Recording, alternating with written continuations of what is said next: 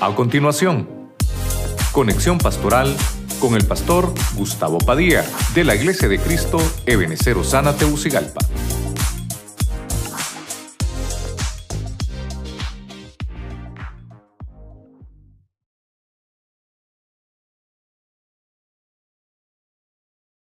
Hemos hablado de que Dios acorta el camino. Es Dios el que acorta el camino. No pretendamos acortarlo nosotros, hermano. Que sea Dios. Que sea Dios. Israel, en el versículo que leíamos ahí en Romanos capítulo 9, 27 al 28, dice, dice Pablo que le viene una pronta justicia a Israel. No va a ser muy lejos, no muy largo. Dios les, les acorta su camino de justicia. Número dos, viendo a Israel, cómo Dios lo acortó. Veamos los ejemplos trasladados para nuestra vida espiritual. Cuando estaban frente al Mar Rojo, siendo liberados, Dios les acortó el camino para que también sus enemigos fueran derrotados al mismo tiempo. Doble porción. El Mar Rojo se va a abrir porque nuestros enemigos también tienen que quedar derrotados. Luego de eso, hermano, el pueblo de Israel por 40 años no se le acortó el camino porque empezaron a murmurar. Y eso es una enseñanza para nosotros, que cuando murmuramos el camino se nos alarga.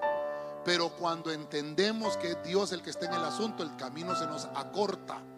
Cuando eso sucedió, Josué se lo recordó a los jóvenes que cruzaron con él el Jordán, el Jordán, el punto 3 porque tenían que llegar a la tierra prometida, tenían que llegar a Canaán, tenían que tomar la promesa.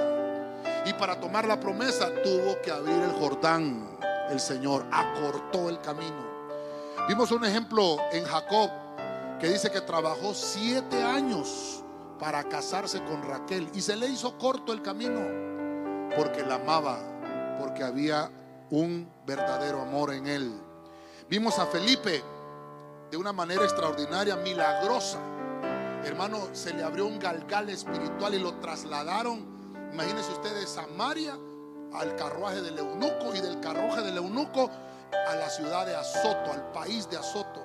Y llegó ahí, hermano, y dice que por todas esas ciudades de Azoto empezó a predicar el Evangelio. Quiere decir que también, hermano, Dios nos va a cortar el camino y nos va a hacer llegar el mensaje de salvación a, aún aquellos que no han conocido a Cristo.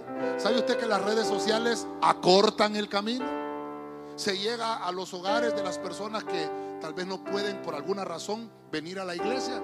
Dios les acorta el camino. Eso es lo que le pasó a Felipe. En el punto 6 vimos que Dios nos da la promesa de los años perdidos según el profeta Joel. Que aquella ganancia que nosotros tenemos nos será de vuelta. Eso dice Joel. Y por último vimos también que para nosotros que somos los escogidos, los hijos de Dios, los primogénitos, los que se ha decretado doble porción, estamos, hermano, sobreviviendo al fin.